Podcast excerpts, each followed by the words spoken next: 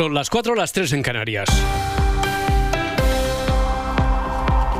Aumenta la tensión en Oriente Próximo por el atentado en Irán, en el que han muerto más de un centenar de personas. Isabel Fernández Pedrote, buenos días. ¿Qué tal, Roberto? Buenos días. Han sido dos explosiones este miércoles durante el homenaje a un general que falleció en 2020 tras un ataque con drones estadounidense. Hay más de 200 heridos. Por ahora, ningún grupo se ha atribuido la autoría y aunque el gobierno iraní no señala públicamente a nadie, algunos representantes provinciales ya apuntan a Israel, que se enfrenta también a las amenazas de Hezbollah en Líbano. Pablo Morán, buenos días. Buenos días. El objetivo era provocar el mayor número de víctimas. La segunda bomba explotó minutos después de la primera, en plena estampida de los peregrinos que se dirigían al cementerio de Kermán peregrinaban a la tumba de un icono militar iraní, el general Qasem Soleimani, líder de los guardianes de la revolución, convertido en mártir nacional cuando Estados Unidos lo mató en Bagdad hace justo cuatro años. Ayer mismo se conmemoraba el aniversario.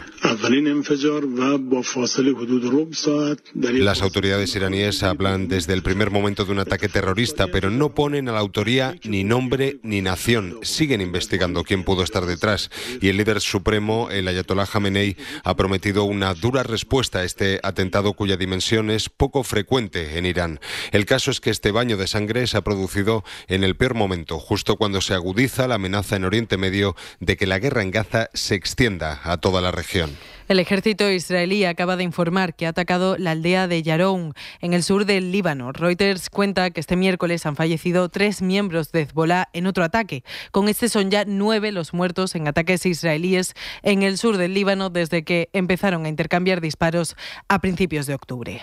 Además, se acaba de desclasificar la primera tanda de documentos judiciales relacionados con el depredador sexual Jeffrey Epstein, el magnate que montó toda una red de tráfico sexual de menores y que se suicidó en la cárcel en 2019. Son casi mil páginas que están empezando a desgranarse, pero entre los nombres que aparecen está el del expresidente de Estados Unidos, Bill Clinton. Irene Millán, buenos días. Buenos días. Lo ha adelantado la BBC esta madrugada y es una noticia que está abriendo los informativos en Estados Unidos. El expresidente Clinton y el príncipe Andrés de Inglaterra aparecen en los documentos que se acaban de desclasificar. La jueza encargada de la demanda que interpuso en 2015 una de las víctimas a la socia del magnate ha levantado el decreto de sumario de cientos de páginas del documento. Son cerca de 200 nombres los que aparecen en la lista. Hasta ahora aparecían los con seudónimos John y Jane Doe para ocultar sus identidades. En este primer lote aparece el nombre de las víctimas de las agresiones sexuales y de personas que interactuaron con el pedófilo. Está citado, por ejemplo, el expresidente Donald Trump, pero aparece como una testigo, niega que haya mantenido relaciones con él. El caso es tan mediático que a los pocos minutos de publicar el documento, la web que la difundía se ha colapsado. En Argentina, la justicia ha tumbado de manera cautelar el megadecretazo del ultraderechista Milei para tumbar el Estado, la reforma laboral que limitaba el derecho a huelga o le retiraba las indemnizaciones a los sindicatos. Iñaki Pascualina. La justicia laboral argentina tumba temporalmente y hasta que haya una sentencia definitiva el título cuarto del decreto de necesidad y urgencia, es decir, queda suspendida la reforma laboral que incluye límites al derecho a huelga, cambios en las indemnizaciones y una reforma en la financiación de los sindicatos. La medida entró en vigor el pasado 29 de diciembre. Esa misma semana los sindicatos se manifestaron en contra y pidieron al Poder Judicial que frenase la reforma. La Cámara Nacional del Trabajo atiende ahora su petición y argumenta que no existe ni la necesidad ni la urgencia que permita a mi ley saltarse el control del Congreso. Por tanto, no está justificado dictar un decreto con medidas tan relevantes en materia laboral.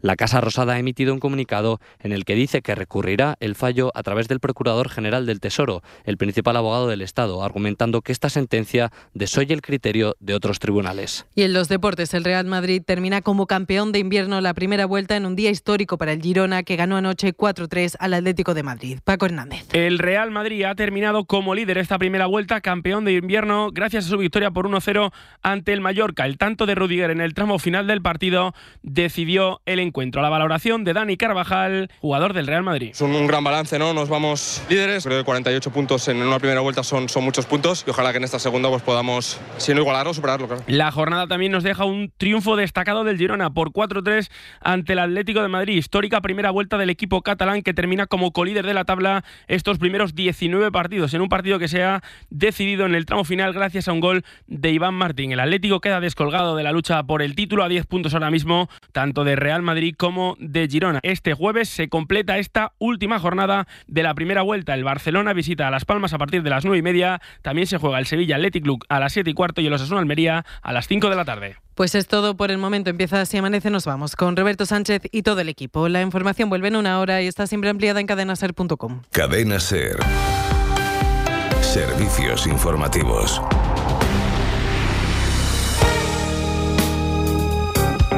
Si amanece, nos vamos con Roberto Sánchez.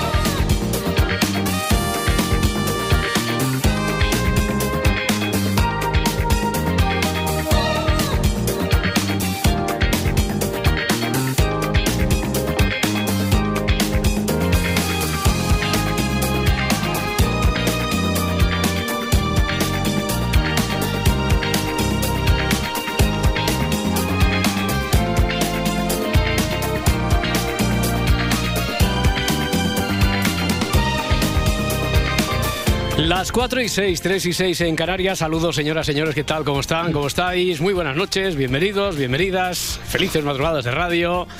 Sigue echando mucho de menos ahí a Edgarita al pajarraco La Parda desde el estudio de la cadena SER en Barcelona, Caspe 6. Parda, ¿qué tal? ¿Cómo estás? Buenos días. Buenos días.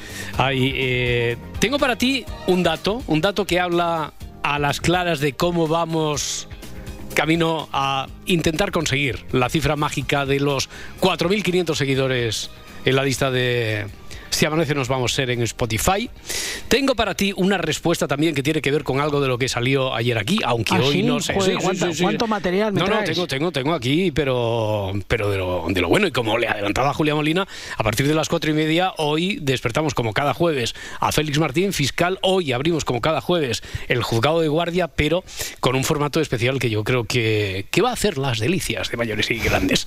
De mayores y grandes digo porque a los niños no sé si, si, si les va a llegar tanto. Eh, vamos a es que no, no quiero decir reproducir, vamos a imaginarnos cómo sería un juicio, un juicio de casos históricos, pero con la mirada de 2024 y vamos a empezar nada más y nada menos que con el juicio a Jesucristo. Toma ya. Palabras mayores. Hay con Pilatos, Sí, sí, Herodes sí, sí, y el, Sa- compañía. el. Sanedrín, todo eso. Y, y bueno, además se ha traído Félix Martín a un cómplice muy especial para guiarnos en cómo sería, cómo fue, cómo sería el, el juicio a Jesucristo. Eh, ya te digo que todo eso lo tenemos por aquí y, solo esto es el aperitivo, es el menú de la primera hora. Pero antes, para la primera hora, tenemos caso del juego de los detectives, el Congreso de Criminología, que ayer nos dio poco tiempo para, para avanzar. Es un caso, como decía ahora Julia Molina, que, del que hace falta tomar apuntes. Bueno, vamos a intentar resumirlo de la forma más gráfica posible. Hace 15 años estaba actuando el psicópata del bisturí. Vale. Eh, Julia era la inspectora que estaba llevando el caso. Ha pasado ahora 15 años y justo el día en el que prescribe lo que había hecho ese psicópata que no se localizó nun- nunca y que no se detuvo nunca, que es una de las frustraciones de esta inspectora, ella está interviniendo, participa como invitada en un congreso de criminología. Bueno, pues en ese contexto es donde se da cuenta que en realidad quien organiza ese congreso es aquel psicópata o tiene que ver tiene que tener alguna relación con aquel psicópata del bisturí. Que esa fecha, es decir, invitarla ese día que ya ha prescrito lo que hizo, no es una casualidad. Y se da cuenta sobre todo que hace 15 años, en sus manos, tuvo la solución a, a ese caso. Ayer, por ejemplo, La Parda hizo preguntas muy interesantes, algunos que tuvimos oportunidad de leeros en las redes sociales, en YouTube, en Facebook, en Twitter también. Algunos pocos de los que tuvimos tiempo para atenderos aquí en el 900 100 800, línea que ahora de nuevo está abierta, como cada madrugada, 900 100 800. También hicisteis preguntas como estas. En el capítulo anterior, ¿Se, se puede haber dado cuenta a través de un dispositivo electrónico, Julia?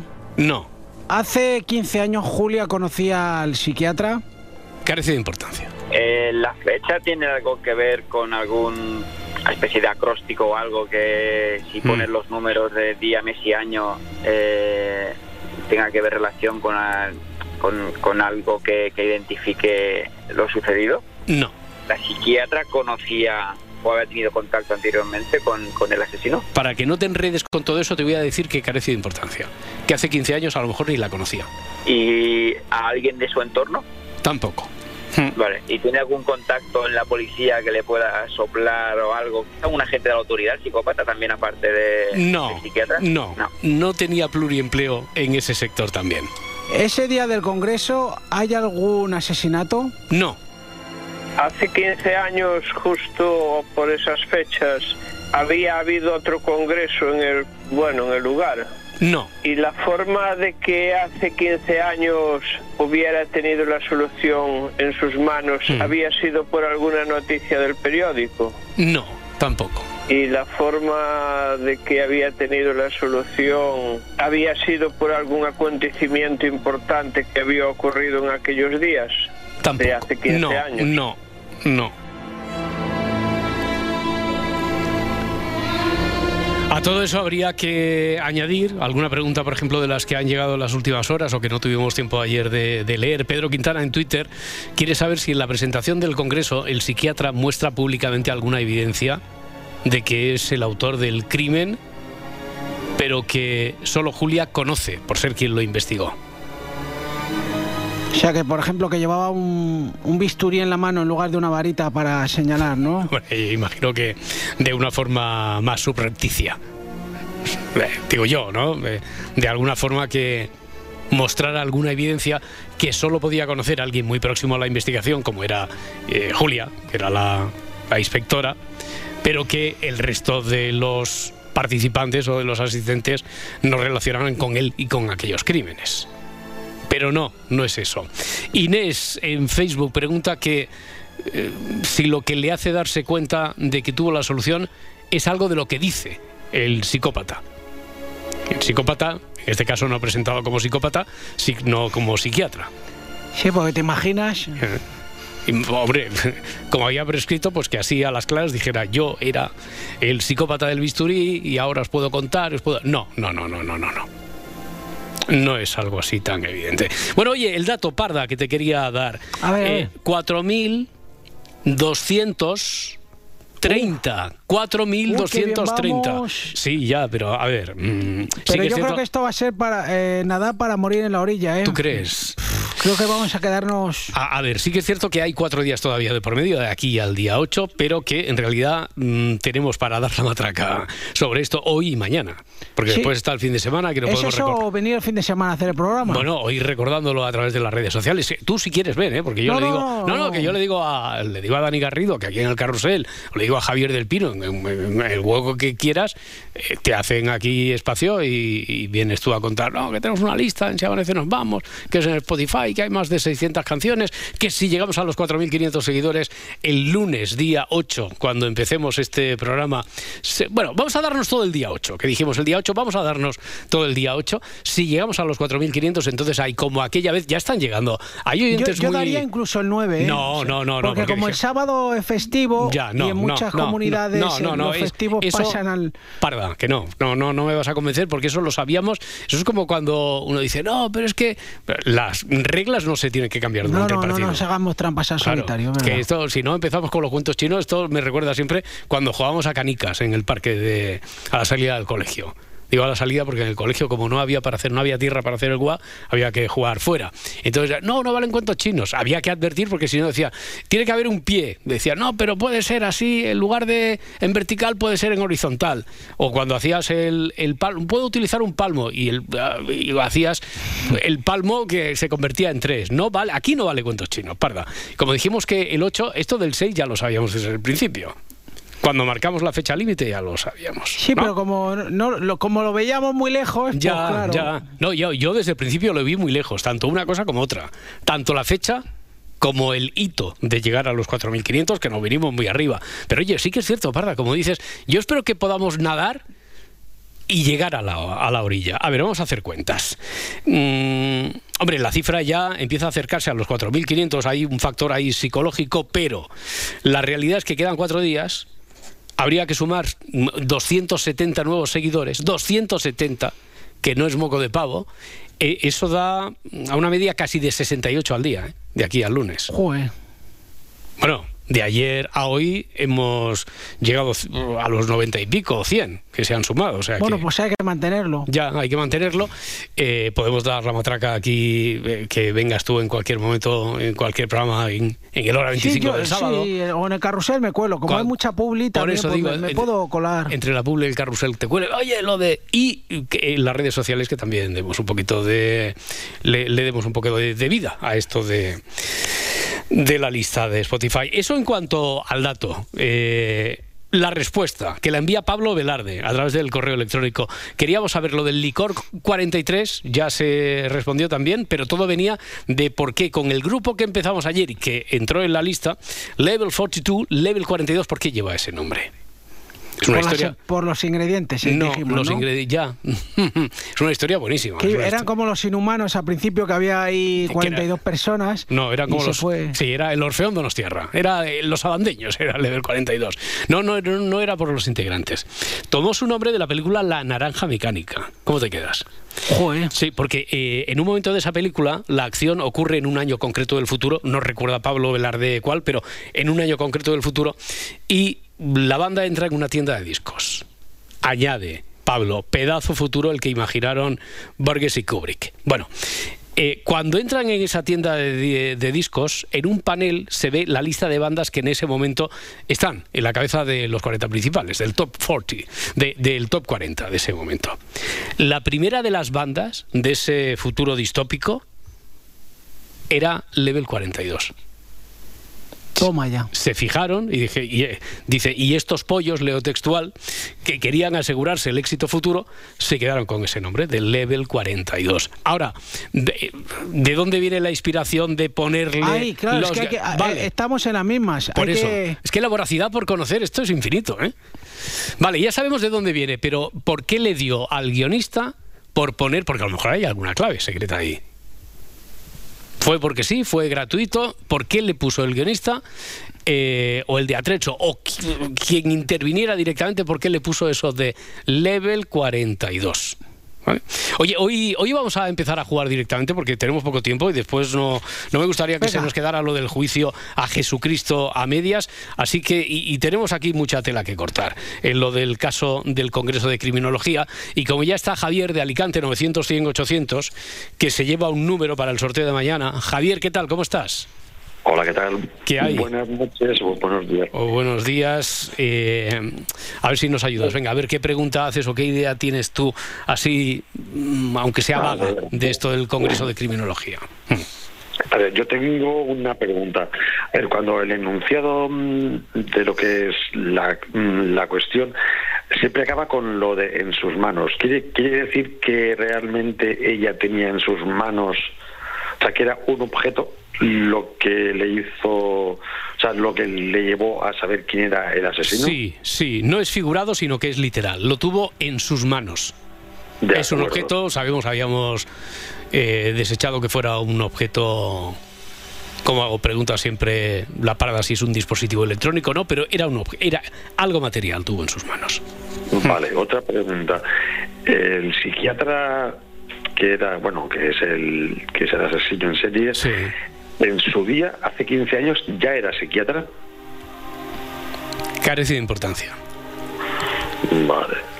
Eh, pues ya me queda blanco. Bueno, ya la primera pregunta yo creo que era necesaria hacerla porque siempre uno se puede quedar con la idea de que tuvo en sus manos, que estuvo al alcance. No, no, ella tuvo físicamente en sus manos lo que le podría haber llevado a la solución. Dice, sabe que tuvo la solución en sus manos 15 años atrás, al menos tuvo algo que le podría haber llevado directamente a la solución. Mm, Vale. ¿Y, y puedo hacer una pregunta sobre preguntas y respuestas? Sí, claro. A ver, es que yo hice una pregunta que era bastante mm, de coña, la gente se rió bastante, y era la- sobre la- las distancias de seguridad que había que mantener en, la- en la vía urbana con respecto a la gente que, pues que ventoseaba. Y ah, la, famosa, eh, la de los pedos. Sí, sí, Quiero decir, sí, sí, es que... me, costó mantener la seriedad.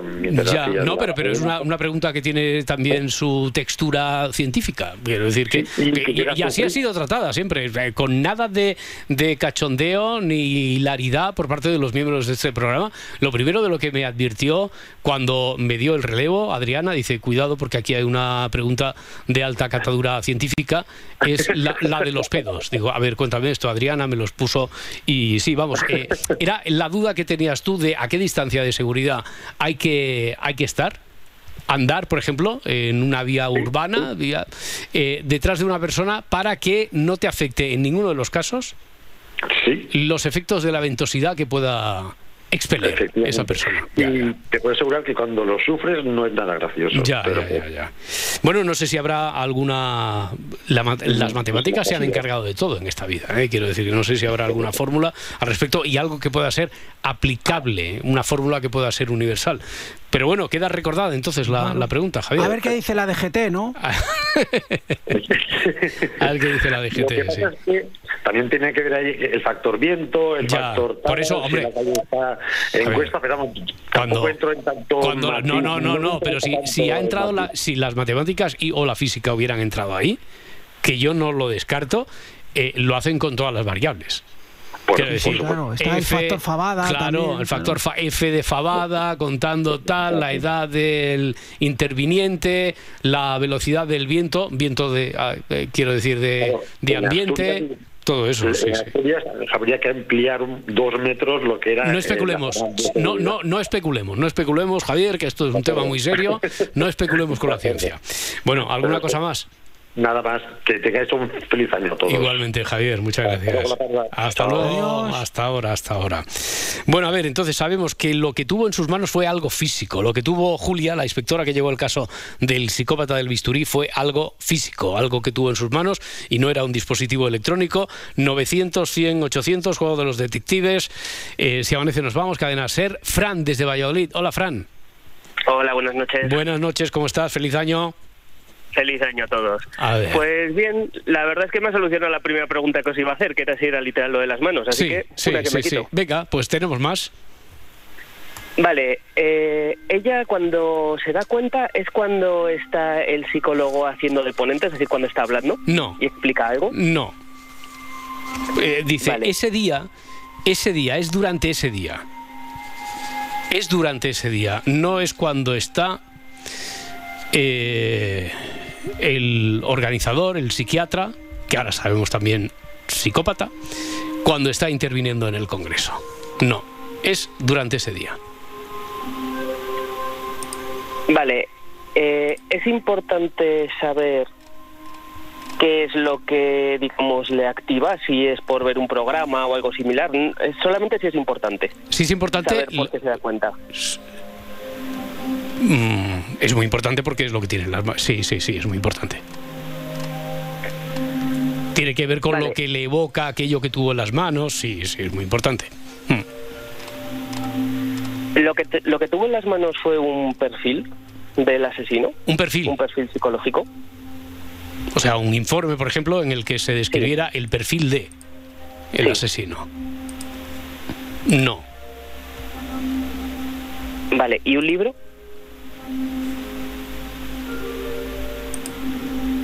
Un libro tampoco. Vale, ¿puedo hacer una última pregunta? Sí, claro. ¿Ella se da cuenta cuando ve el programa de de actividades, de, de ponentes? No, porque ese día ya e, ese día ya se está celebrando el simposio, el congreso. Ella imagino que como interviniente invitada es posible que que ella supiera de el programa, así que no. Vale, aunque me estoy pasando, puedo hacer una última. Una última, venga. Vale, es por algo que en ese momento el psiquiatra o el psicólogo, no sé si era, era psiquiatra, ¿no? Era psiquiatra, sí. ¿Es por algo que el psiquiatra llevaba encima? No. Vale, pues entonces suerte para la siguiente persona que venga. Muy bien, Fran, muchísimas gracias. Un abrazo. hasta, luego, feliz año. ¿Tienes alguna rápida, Parda? Que, que, por cierto, eh, no sé qué me ha pasado con el ordenador, lo digo porque como no lo puedo escribir, estoy pidiendo que me dejéis entrar en el chat para, para ver a la Parda. ¿Alguien, por favor, me puede aceptar? Y así lo, que se, se ha ido... Ha sido cuando lo de los vientos. No sé si habrá tenido Sí. alguna. Pero venido un viento y se, Es algo se que huele mal aquí. Sí, sí, sí, al sur de Dinamarca. Eh, ahora ya, perfecta. Es que es- me siento muy acompañado cuando te veo aquí en la pantallica esta, ¿sabes? Claro, es que no es lo mismo. Pues yo tengo una así Dale. rápida. Sí. Eh, va en la línea de lo último que ha preguntado Fran, pero bueno, ¿es algo, lo, lo que tuvo en las manos es algo que pertenece al psiquiatra? No. Lo que tuvo en las manos es algo que pertenece ahora a la actualidad o que perteneció. No, no, no era propiedad del psiquiatra como tal. No. 900, 100, 800. Vamos a intentarlo en Alicante, detective Yuna. Yuna, ¿qué tal? Bonanit, buenas noches. Hola, buenas noches. ¿Cómo estás? Bien. ¿Nos vas a ayudar a avanzar? ¿Crees que eh, tienes algo por ahí en lo que no ha caído el resto de la humanidad? Y dices, yo, esta historia. O, o, bueno, o tanteamos. Todavía estamos en, el, en la fase de tanteo, tú misma. Pues eh, creía que tenía algo, pero el anterior me ha destripado un poquillo porque creo que iba por lo mismo que pensaba yo, pero no lo sé. Bueno, bueno, bueno, a ver, pregunta. Eh, la inspectora se da cuenta mm, en el congreso del señor este psiquiatra. Es ese día. Es Vale. ese día. Eh, Es decir, físicamente ser- a lo mejor no tiene, porque esto lo habéis preguntado, pero sin acabar de, Ya. de depurar mucho, de concretar la pregunta, y yo siempre insisto en lo que dice aquí textualmente el enunciado, dice, ese día sabe, ese día descubre que fue el psiquiatra. El Sí. psiquiatra que organiza el Congreso, quien estaba detrás de aquellos asesinatos, tiene que ser él, porque si no, o alguien muy próximo, porque esto no es una casualidad, que sea el día cuando han prescrito sus asesinatos, etcétera, y porque ese día sabe que ella hace 15 años tuvo la solución. Ese día. Vale. El congreso va sobre mm, psicópatas que asesinan. Carece de importancia. Con un bisturí. Con un bisturí. Eh, un congreso muy especializado, ¿verdad? No, no, Yuna, no, no tiene por qué ir de eso. Entonces, eh, no es que el psiquiatra comentara el caso mismo del asesinato. No. Es, más, es más, si me dices, el psiquiatra tiene, eh, el psiquiatra eh, organiza, el psiquiatra tiene que presentar, eh, tiene que intervenir, no. No tiene que intervenir en el Congreso. Ella está en el Congreso, está invitada al Congreso. Y es un objeto material. Sí. Un objeto material, lo que ella tuvo en la mano. Si me dices, ahora mismo tiene ese mismo objeto en la mano, no, no me lo, si me lo preguntaras. Ya no lo ¿eh? tiene. No, ya no lo tiene. No, no, si me lo preguntaras. Pero lo tuvo. Ah, Ella tuvo un objeto hace 15 años. Ahora ya ha prescrito el, eh, el delito, los delitos del psicópata. Eh, si me dijeras, ahora mismo tiene el mismo objeto o alguno similar en la mano, si me lo preguntaras yo te respondería eso. Pero tú Que veo, no que, veo que no hace falta que me lo preguntes porque tú lo tienes claro y dices que no, que no lo tiene. No. No lo Pues, tiene. pues lo voy a preguntar yo. Vale, pregúntalo, Parda. ¿Tiene el, el mismo objeto que tuvo o uno, o similar? o uno similar, o uno similar, equivalente. A pesar de la sensación que tenía Yuna de que no al lugar a debate, porque ella cree que no, mi respuesta Mm. es que sí. En la mano tiene ese día lo mismo que tuvo hace 15 años. Es Mm. una pluma. No.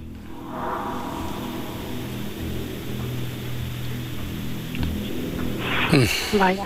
Vaya.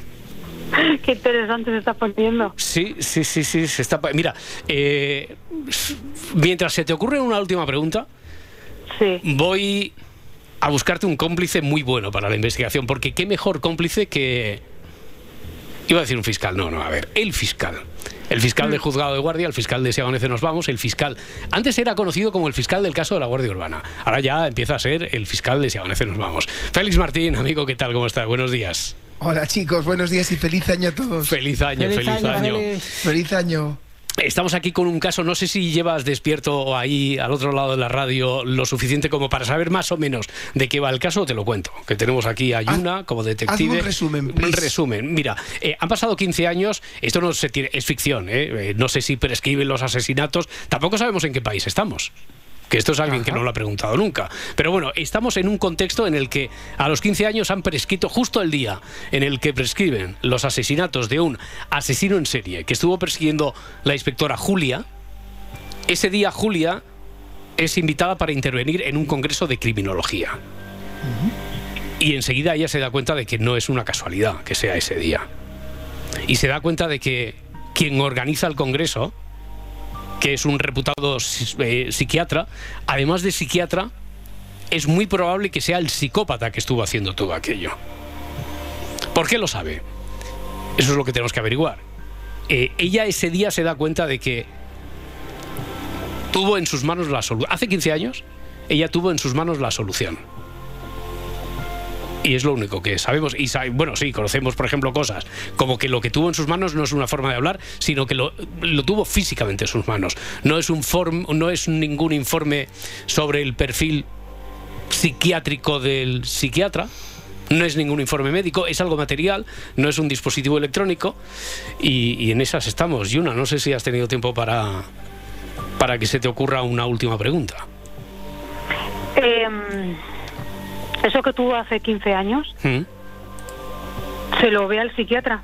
Lo lleva al psiquiatra, aunque sea, no es lo mismo, es parecido como un objeto fetiche, como puede ser una pajarita, un... No, no lo lleva el psiquiatra, no lo lleva, no, no forma parte de los accesorios, vestimenta, no lo lleva encima el psiquiatra.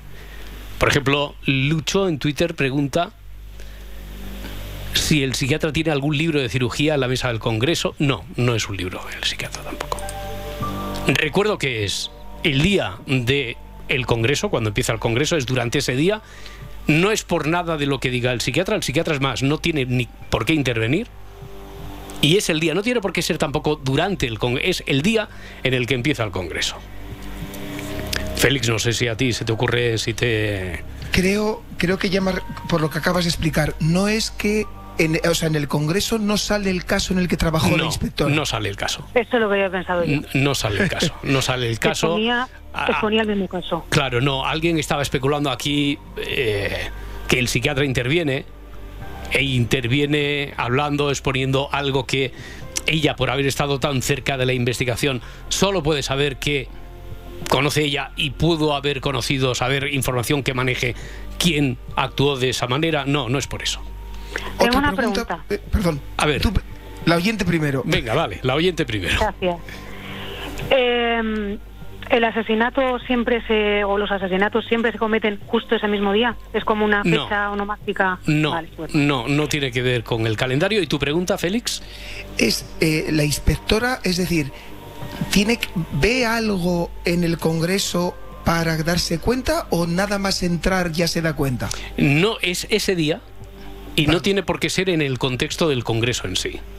Vale. No tiene que ser en la sala, en, el- en la sala de congresos, la sala de convenciones, donde se celebre. No ti- es ese día, pero no tiene por qué ser en el mismo marco del Congreso. Bueno, Yuna, has jugado muy bien. Muchísimas gracias Muchas por habernos ayudado. Y, y Félix ahora mm, ha creado cierta expectación. Cuando lo he adelantado con Julia, pero no con la inspectora, con Julia Molina, antes de que acabara el faro. Cuando se lo he dicho aquí al, a- al equipo, a la parda, ha creado cierta expectación eso de que vamos a abrir un nuevo camino dentro del juzgado de guardia. Lo abrimos nada dentro de dos minutos, que vamos a iniciarlo con juicios históricos y hoy nada más y nada menos que el juicio a Jesucristo.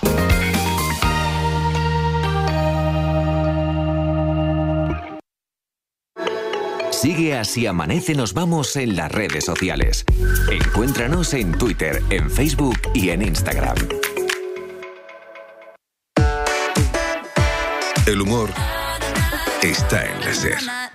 Y nada, que fui a ver a Bob Dylan, tío. Hostia, qué bueno. ¿Y Sí, qué tal? sí, eh, yo creo que no toca bien el piano. Pero a ver quién le dice a, Bob Dylan. es, pero a lo mejor es un honky tonk de estos que tiene una leve desafinación. Mm. No, es un piano que él usa para... ta, se da una nota de... eh, Hostia. A ver, la, la definición de lo que estás haciendo es un gato tirado contra la torre Eiffel. No, no, no, no, Entre no, el no, piano no. que hace Juan Claviel que hace... eh, eh, Silvia se durmió en una canción.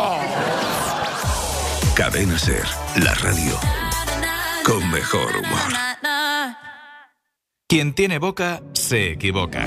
Y quien se equivoca. Tú sabrás lo que haces. Bueno. Se las ve con Isaías. A ver si lo digo bien. El gran maestro internacional nacionalizado español, Ibrahim Karakulov. Karakulov. Kamrakulov. Yo creo que es así mejor. Es que es muy difícil, joder. Bueno, Difícil muy, no muy es. difícil tampoco parece, pero, es terreno abonado para, no sé. para carcajearse. Desde luego, si un día le tienen que dar un premio a mío. no sé qué cara se le va a quedar al pobre. Isaías Lafuente, en la unidad de vigilancia lingüística. Cada viernes a las 5 de la tarde en La Ventana, con Carlas Francino. Y siempre que quieras, en Ser Podcast. Me he equivocado y... Cadena Ser. Con la app de la cadena Ser y sus notificaciones, la información te encuentra estés donde estés. App de la cadena Ser, adaptada a ti. Cadena Ser, el poder de la conversación. Si amanece, nos vamos. Ya hemos saludado, bueno, hemos implicado, como hacemos prácticamente cada semana en la investigación del caso que sigue abierto, el caso de el juego de los detectives. Hemos implicado a Félix Martín, fiscal, que ha madrugado una semana más para, para todos vosotros. Félix, sigues ahí, ¿verdad? Aquí estoy con vosotros. Bueno, va- vamos a abrir el juzgado de guardia. Decíamos, adelantábamos que por una vía particular y que seguro que vamos a reincidir en ella, porque esto de, de volver a juicios históricos, juicios históricos, imagino que juicios históricos relevantes, ¿eh? que además han sido eh, mediáticos, muchos de ellos, J. Simpson, Charles Manson, eh, juicio a los criminales nazis en Nuremberg, o también al Capone, o Galileo, o a Sócrates, o incluso a Jesucristo, que es por ahí donde, por donde quieres invitarnos a, a empezar esta... Somos un poco como esas colecciones de enero, ¿no? Vamos a hacer así. Sí, sí, sí, sí, sí, exactamente. Nunca mejor dicho, es verdad. Lo, lo que pasa es que aquí eh, el oyente no se tiene por qué comprometer a ir al kiosco cada semana o a firmar un contrato con la mm, con la editorial de turno para que le envíen el fascículo, porque aquí o lo tiene en directo o lo tiene en podcast y lo puede puede ir a puede acudir a consultarlo cuando cuando quiera. Oye, juzgados, eh, o sea, juzgado de guardia que eh, abre o revisita un juicio histórico, porque tú qué crees que podemos sacar de todo eso, Félix. Pues yo creo que sobre todo es, eh, querido, queridos amigos, ver de dónde venimos y hacia dónde vamos. ¿no? Hemos sido muy insistentes en que, que- en que un- para que un juicio sea riguroso y sea válido, tenemos que conseguir que el acusado tenga una defensa adecuada, un juez imparcial y un procedimiento rig- riguroso. Esto es imprescindible. Pero esto, el, el resultado de hoy viene de un largo camino y es importante que miremos atrás, creo yo, para que veamos que, que- que no es fruto del azar donde estamos y que por tanto tenemos que ser muy exigentes en, en exigir que el procedimiento siga teniendo todas las garantías. Porque eh, me pregunto yo, eh, conociendo la historia de cómo se ha impartido la justicia, ¿se puede conocer la historia de la humanidad?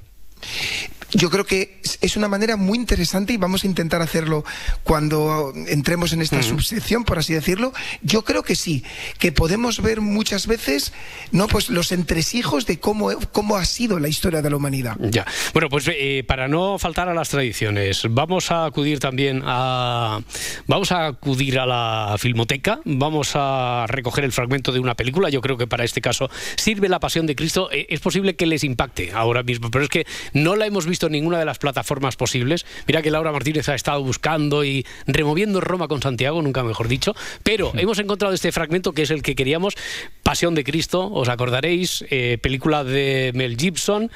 Eh, en concreto, este momento está doblado en español, dicen de referencia, eh, el español latino, eh, para entendernos. Es el momento concreto en el que Jesús es llevado ante Poncio Pilatos por el Sanedrín. ¿Siempre castigan a sus prisioneros antes de juzgarlos? Gobernador. ¿Qué acusaciones traen contra este hombre? escuchar. Si no fuera un criminal, no lo hubiéramos traído ante usted. No es lo que pregunté. ¿Por qué no lo juzgan según sus leyes? Cónsul, sabe que es ilegal que nosotros condenemos a un hombre a muerte. ¿A muerte? ¿Qué ha hecho este hombre para merecer tal castigo? Violó nuestro sabbat, cónsul. Continúe. Seduce al pueblo. Enseña doctrinas blasfemas e inmorales. ¿No es este el profeta que recibieron en Jerusalén hace cinco días? ¿Y ahora lo quieren muerto? ¿Quiere alguien explicarme esta locura? Bueno, ha servido para, para ambientarnos históricamente, pero primero, Félix, eh, a mí me gustaría saber qué, qué te inspira, qué te, qué te evoca a ti como fiscal hablar de un juicio acontecido eh, hace más de dos mil años, claro. Pues me, me respeto, ¿no? Mm. Además, eh, jo, estamos entroncando con otra de mis pasiones, que es la historia. A mí la historia me apasiona. Y sobre todo creo que, fíjate, eh, Roberto, creo que es un instrumento pedagógico muy bueno para poder explicar las diferencias entre lo de antes y lo de ahora y, lo sensible que es las garantías en, la, en, la- en la- en el mundo de hoy y lo importante que es que las mantengamos. O sea, creo que es una herramienta pedagógica muy claro, buena. Claro. Eh, eh, para, para el caso de hoy, eh, te has buscado un, no sé si llamar un ayudante, un cómplice, eh, has convocado a un experto, en cualquier caso, amigo tuyo, nosotros tenemos el placer, ahora nos escucha desde Córdoba, en Argentina, está escuchándonos ya el padre Francisco Iglesias. Francisco Iglesias, ¿qué tal? Bu- buenas noches para, para usted, buenas noches. Buenas noches, Roberto. Un placer acompañarnos. Buenas noches, Félix, también. Y Buenas noches, Roberto y Francisco.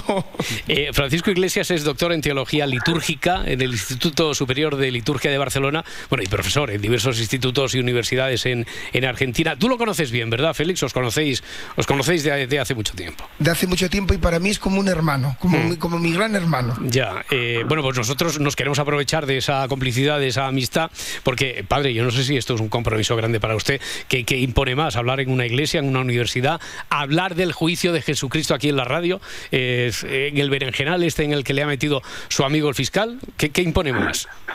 Sí, me ha metido en un canal grandísimo. Sí, ¿verdad? Pues, jolín, pero impone todo. En la iglesia pone una, una asamblea y un gran abanico de personas y mis palabras están llamadas a interpelar los corazones y es bastante complicado y desafiante. En la universidad es un lenguaje muy académico y una precisión científica que para buscar las razones de esperanza también hace uno sudar bastante, ¿no? Y en la radio, la apertura una audiencia real pero invisible, para mí me genera mucho respeto. Pues eh, nosotros se lo agradecemos, le agradecemos enormemente que haya tenido este, este detalle, esta deferencia con, con Félix y con los oyentes de este programa. En definitiva, Eh, Félix, podríamos empezar. Nos, nos haces a ti que te gusta tanto la historia. eh, ¿Nos podrías hacer un pequeño resumen, nada, lo básico, de contexto histórico en el que, del momento en el que vive y muere Jesús? ¿Qué importancia tienen ahí las autoridades romanas, las autoridades locales? ¿Quién fue Herodes? Vale, para, ve- para vender el producto, como diría Edgarita, voy a hablaros, fi- fijaros, ¿eh? vamos a sacar ahora el tema muy rápido, de Herodes el Grande, de Herodes de Antipas, de Marco Antonio y Cleopatra. ¿Qué os parece esto de introducción? Esto para empezar, venga, vamos para allá. empezar. vamos ¿eh? allá. Vamos a ver si que os lo vendo bien. Vale. Lo que es importante ahora hablando en serio es que eh, sepamos que, en- que en- en este momento histórico Judea desde el año 63 antes de Cristo es un reino vasallo de Roma. Y así podemos entender la dicotomía Roma con Herodes. ¿Esto qué quiere decir? Que Herodes el Grande, que no gobernaba en la época de Jesucristo, sino un poquito antes, gobernaba eh, la región de Judea, pero con el apoyo del ejército romano. Por tanto, le permitía, se apoyaba en el ejército romano para mantener, para mantener el orden, ¿vale? Por tanto, eso permite entender que hay una dicotomía entre Roma por un lado y sus propios gobernantes por otro lado. Y fíjate, y, y ahora voy a contarte una anécdota que sé que te va a gustar mucho, Roberto, y que está dedicada para ti, que, he descubierto cuando preparaba el programa. Como sabéis, hubo una, lucha en el Imperio Romano entre Octavio y Mar- Marco Antonio por el imperio. Y en un principio, eh, eh, em, em, Herodes el Grande no, eh, de- de- de- o sea, es fiel a Marco Antonio y no con Augusto. Cuando Augusto gana en, en la guerra civil que tiene con Marco Antonio, Herodes el Grande se encuentra con la dicotomía de que ahora van a acabar conmigo porque ha apoyado al que no ha ganado. Y entonces se presenta ante, ante Augusto y ¿sabes la frase que un historiador romano le atribuye, Roberto? Esto te va a gustar. ¿Cuál? ¿Cuál? Le dice, "Eh, estoy derrotado con Marco Antonio y con su caída dejo a mi lado mi corona. He venido a ti poniendo mi esperanza de seguridad en mi carácter inmaculado y creyendo que no, corre- no querrás saber de quién soy amigo, sino qué clase de amigo he sido. Y con esto, Herodes no solamente no perdió la corona, sino que incluso eh, eh, eh, Augusto le devolvió todo el territorio que su antiguo amigo Marco Antonio le había quitado para dárselo a Cleopatra. ¿Cómo ves, querido Roberto, los vaivenes de la política no son fruto de ahora, sino que han venido, eh, han venido de siempre, de, de toda la historia? Ya, eh, o sea que eso de hacer de la necesidad virtud y de pactar con quien nos interese en función del resultado o del derrotado, esto desde luego no, no es no, no es novedad de nuevo cuño, ¿eh? no, No. no es de hoy en día. Tiene muchos siglos, Mucho, tiene muchos siglos de antigüedad. Oye, Félix, ¿gobernaba Herodes el Grande en el momento del nacimiento y vida de Jesús entonces o no? No, los historiadores dicen que Herodes el Grande murió alrededor del 4 antes de Cristo Hmm. y que reinaba su hijo, Herodes de Antipas, ¿vale? Eh, Herodes el Grande era un rey que, eso sí que es verdad, que no había contado con el aprecio de su pueblo por muchas razones, pues eh, era polígamo, se había alejado de las tradiciones judías, luego había utilizado mucho el derramamiento de, de- de sangre, por tanto no fue muy llorada su muerte, por así decirlo. Pero lo que es importante es que la época de, de Jesús, eh, quien gobernaba era Herodes de Antipas. Hmm, Vale. Eh, padre, mm, le voy a hacer una pregunta. Claro, esto si usted tuviera todo un curso para explicarla, pero aquí en la radio las cosas funcionan diferente. Y si le digo, no, en pocos segundos, eh, ¿cómo se organizaba la justicia en el momento del proceso de a, a Jesucristo, padre? Vamos a hacerlo bien resumido, ¿sí? Por un lado estaba la autoridad judía, ¿sí? Que se reunió en torno al Gran Sanedrín, que tenían la competencia de derechos civiles y religiosos, estaban unidos casi, ¿no? Y por otro lado está la autoridad romana, que a través de la magistratura encargada de enjuiciar los asuntos de índole penal, ¿no? Pero solamente los romanos podía ejecutar la condena a muerte. Mm, Vamos que para condenar a muerte solamente lo hacía la magistratura romana. Y si el Sanedrín lo quería hacer, tenía que pedir consentimiento a la ¿no? Ya, eh, por lo que sí que ha quedado esa idea, yo al menos así lo tengo entendido, Padre Francisco, eh, el Gran Sanedrín, eh, el Gran Sanedrín, aunque no tuviera autonomía total para, para condenar a muerte, sí que tiene una importancia vital en esa condena a Jesús, ¿no? Eh, ¿Nos podría explicar, no sé, para hacernos una idea un poco más próxima, eh, quién componía el Gran Sanedrín? ¿Qué, qué papel tuvo y quién, quién componía ese Sane- Sanedrín? Sí, es, es de vital importancia, Roberto, ¿sí? Eh, está compuesto por tres estamentos de Gran Sanedrín. Los sacerdotes, los ancianos, que eran la jefe de la familia más importantes, y los escribas, que eran los doctores de ley, los estudiosos, ¿sí? los que sabían de la ley de memoria, ¿sí? Sanedrín, la palabra significa persona sentada, una palabra griega que define un órgano deliberante de- del tiempo de Jesús, ¿no? Y tenía evidentemente un poder religioso muy grande que se fusionaba con el civil, ¿no? Eh, este órgano estaba presidido siempre por un sumo sacerdote, ¿sí? el que dirigía todo, que en el momento de Jesús se llamaba Caifás. ¿sí? Y este Sanedrín tenía mucha autoridad en el pueblo. Y claro, cuando apareció Jesús, Jesús le era un, un peligro, ¿sí? Por dos, dos cosas. Primero, porque Jesús siempre le criticaba las ciertas conductas de las autoridades religiosas, dicen mucho y no hacen, hacen poco. Y por otro lado, tenía miedo de que si la gente seguía a Jesús, se desencadenara una revuelta grande en el lugar y fuera sofocada por los romanos con un baño de sangre. En particular hay una escena que es la expulsión de los mercaderes del templo, que había sido detonante para el Sanedrín, como diciendo ellos, tenemos que acabar con Jesús, tenemos que hacerlo desaparecer. Y esto solamente lo pueden lograr denunciándolo a autoridades romanas, ¿sí? porque ellos no tenían la potestad, sino Roma se guardaba la potestad del orden público. ¿no?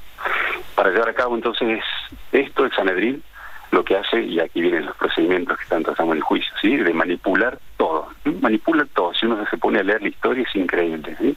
Tienen clara cuál es la condena, ya saben que hay que matarlo, hacerlo desaparecer a Jesús. Por otro lado, entonces, para lograr esto, manipulan los testigos, llaman muchos testigos, ¿sí?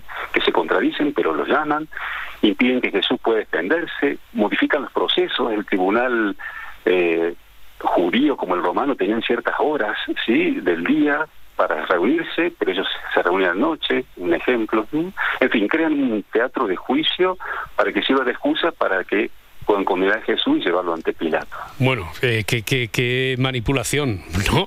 Eh, Félix, eh, esto, esto hoy en día, esa figura de cómo se manipula todo ese proceso, desde luego es una, una figura que, que es conocida, ¿no? En el, en el código, imagino. Es un delito de prevaricación, como la copa de un e- pino. evidentemente, evidentemente. Oye, y a todo esto, Félix, eh, la figura de Pilatos. A ver, ayúdanos, ayuda a situar a los oyentes, a nosotros, eh, la figura de Pilatos, ¿qué pinta, qué, qué, qué poder tiene, qué pinta en toda esta historia? Fijaros que, que el padre Francisco ya nos ha introducido a una de las figuras que, que es Caifás.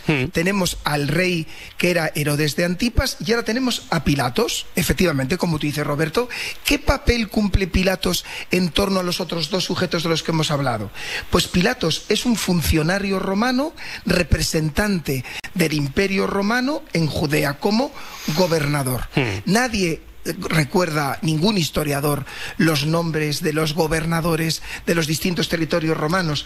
Claro, lo que pasa que Pilatos tiene un papel muy importante, muy importante en la historia de la muerte de Jesús. Y además es el peón, como muy bien ha explicado el padre Francisco, del que se sirve eh, los judíos, la comunidad religiosa judía, la élite judía, para poder conseguir la manipulación del, del procedimiento. Eh, como, como muy bien ha explicado el padre Francisco, eh, permite la manipulación del procedimiento. Bueno, Jesús no tiene derecho a exponer su defensa, fue sometido a acusaciones sorpresivas que se iban cambiando sobre la marcha, no existía, esto es muy importante, voy a vender la figura del fiscal, no existe una figura independiente Nada, ninguna, ni, a la ni- del ni fiscal ni homologable, nada, ni ninguna homologable, parecida, nada. ni un, go- ni un abogado, Mm. algo homologable al abogado. Y por supuesto, esto es muy importante, no podemos confundir a Pilatos con un juez. No existe la figura del juez imparcial, sino que se fusiona, y esto es muy interesante, se fusiona la figura del juez con el gobernador, es decir, el poder judicial con el poder político.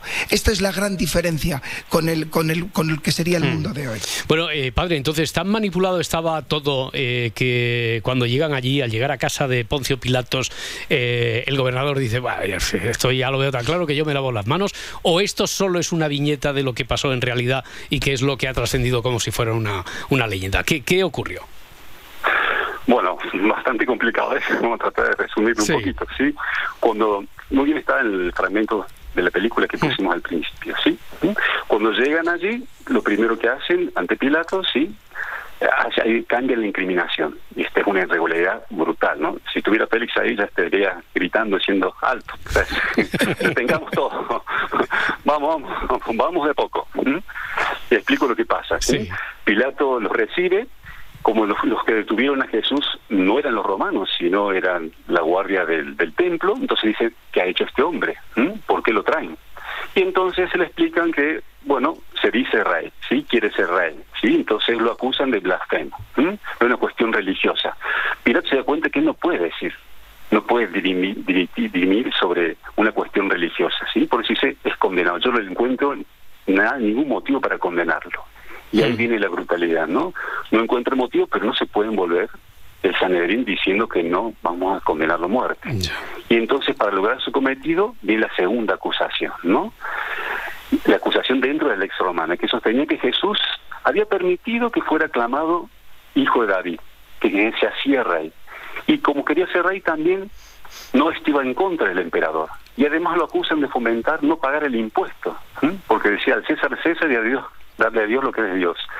Y frente a esto ya Pilato tiene la obligación de atender esta nueva acusación, ¿sí? Porque fue cambiar rápidamente de blasfemio, que no, no tenía sentido para él, a subversivo. Entonces Pilato ahí queda como desconcertado. Va, le pregunta a Jesús sobre su realeza, este no contesta, y Pilato dice, no, este es inocente, no puede haber otra cosa. Ya. Eh, antes de que se lavara las manos, que no sé si esto es más una figura simbólica o lo dijo textualmente, eh, por lo que me está contando parece que Pilatos fue, en principio, al menos un poquito reacio, ¿no? Eh, no creía que Jesús fuera, fuera culpable de forma tan evidente como, como decían aquellos que lo trajeron ante, ante él. Sí, Hay que decir la realidad, Pilato no le interesaba a Jesús ni le interesaba su doctrina. ¿sí? Pero, pero bueno, de hecho, en la historia, cuando uno lee, se ve que hizo tres expedientes para intentar salvarlo, ¿no? Primero, para intentar salvarlo, lo envía al tetrarca rey de Galilea, que es Herodes Antipas, sí, que estaba justo allí en Jerusalén porque era la fiesta de Pascua. Entonces lo lleva. Herodes Antipas era muy curioso, había escuchado mucho hablar de Jesús, quería conocerlo, quería estar al frente a ver si veía un milagro o algo, pero resulta que cuando llega le pregunta, hace un montón de cosas y Jesús no responde nada. ¿sí? Y Antipas se aburre. Dice, le pone a túnica blanca, como diciendo está loco, fuera de sí, y lo devuelve a Pilato y dice, no encuentro en él nada, no hay nada interesante. Pilato utiliza esto de Antipas para decir, este es inocente. ¿sí? La segunda vez que Herodes también trata de, de, de mostrar su inocencia, Herodes sabe que el nombre de Roma tenía un derecho de gracia. El derecho de gracia es dejar absuelto a una persona que estaba condenada. Entonces Pilato pone dos personas frente a la multitud. Primero a Jesús de un lado y del otro a Barrabás, que era un espiador ladrón, asesino, agitador del pueblo. Él piensa, bueno, pongo estas dos personas, si pongo a alguien deplorable y el otro Jesús, seguramente la gente va a elegir a Jesús. Pero las autoridades religiosas ya habían manipulado también ¿m? a las personas para que condenaran a Jesús y liberaran a Barrabás, ¿no? Y el tercer expediente interesante también, Pilato, este muy interesante. ¿eh? Eh, Pilato sustituye la pena capital por la flagelación. La verberación, que es a una persona, no estaba previsto antes de la pena de muerte. Y Pilato lo hace porque él piensa que si lo flagelo públicamente con latigazos y heridas, la masa seguramente cuando lo vea se va a apiadar y Mm. lo va a dejar libre. Y después eh, azotarlo con un azote corto, un castigo atroz, intenso, provocándote laceraciones y muchas, muchas otras cosas, lo pone frente a la multitud, ¿no? Y entonces pon, y dice, el Juan, el Evangelio de Juan dice muy claramente, ¿no? Ver que os traigo para que veáis. No encuentro en él ningún motivo de crimen. Está desfigurado con la corona de espinas como conocemos la historia, el manto púrpura, y dice Cleomo, como diciendo, aquí está el hombre, aquí está el que me han traído, que dicen que es un auténtico peligro para Roma, como Sí. burlándose de las autoridades. Pero todo esto de nada porque el pueblo persuadido, no era todo, sino un grupo, ¿no? Persuadido por el Sanedrín, dijeron, queremos su muerte. Ya, ya, ya, ya. Eh, a pesar de que son episodios que también conocemos, eh, sin embargo tienen más peso eh, ya la rendición absoluta. No sé si es la resignación que tiene Pilatos ante las evidencias. Dice, yo ya no puedo hacer nada y me lavo las manos, ¿no? Sí, esta historia tan vista. Pilato sabía que era inocente, ¿sí? Tenía el poder de liberarlo, pero bueno, él mismo hizo, se puso en un evangelio sin Mateo, dice, sí, no soy responsable de la sangre de este hombre y declaro inocente. ¿m? No me declaro inocente frente a la muerte del justo. Y la multitud, sin pensar las consecuencias, dijo que caiga sobre nosotros, ¿sí? esa sangre y sobre nuestro descendiente. ¿no? Teniendo la posibilidad de liberarlo, no hizo nada. Bueno, pues eh, Félix, me gustaría, no sé, alguna eh, conocer, escuchar alguna mirada, alguna valoración tuya desde tus ojos jurídicos de hoy en día, que, que te sugiere todo esto. Pues fijaros, aparte de lo que de lo dicho anteriormente, la magnífica expo- exposición del padre Francisco nos permite entender que esto es un episodio antagónico de la justicia. ¿Por qué? En primer lugar, es una manifestación de populismo. Primera manifestación. Segunda, es una manifestación de la venganza. Si usa el procedimiento, se usa a Roma para una venganza. Y es- una instrumentalización del poder político para conseguir objetivos personales. Se que- querían eliminar a una figura porque era una figura que políticamente, que económicamente no interes- interesaba a determinadas élites. ¿Y esto qué significa jurídicamente? Vamos, habría que abrir procedimientos de prevaricación a, to- a todo el mundo ahí, ya, ¿no? ya, porque, a porque Caifás, a to- todo el mundo. Oye, porque la justicia funcionaba entonces así, allí, en ese contexto histórico, eh, quiero decir, sin ningún tipo de, de garantías para, para el reo, para el procesado, o especialmente fue retorcido este caso por tratarse de quien se trataba. Solo funcionaba para los ricos. No sé Mm. si el padre Francisco piensa, piensa igual que yo. Solo para los ricos. Sí, padre. Así es, sí, sí, sí, totalmente, sí. Está en- el quien tenía poder ejercía su justicia para su propio dominio, sí, sí, por su propia voluntad. Ya, eh, esto de las garantías procesales imagino que es un concepto eh, relativamente moderno, ¿no, Félix? Eso es, es a, partir de la Revolución Francesa. Fijaros que esto ya, ya lo hemos comentado alguna vez. Tenemos que dar, y tenemos que irnos hasta el siglo XVIII, queridos amigos, para entender que es ahí cuando el pueblo se eleva al primer lugar, donde se dice tiene que haber garantías y tiene que existir una figura imparcial. Tengo que vender el papel del fiscal una vez más para garantizar que el procedimiento tenga garantías y que no se cometan abusos tan terribles como los que vivió esta figura histórica en el caso de Jesús. Tenemos que volver a esto de los juicios históricos, tenemos que volver también para que me digas cuál puede ser considerado el primer fiscal de toda la historia de la humanidad. De momento hoy lo dejamos aquí. Visto para sentencia. Padre Francisco, Félix Martín, fiscal, muchísimas gracias, un placer. Abrazo enorme para todos, abrazo Francisco. Abrazo enorme, gracias. Bendiciones.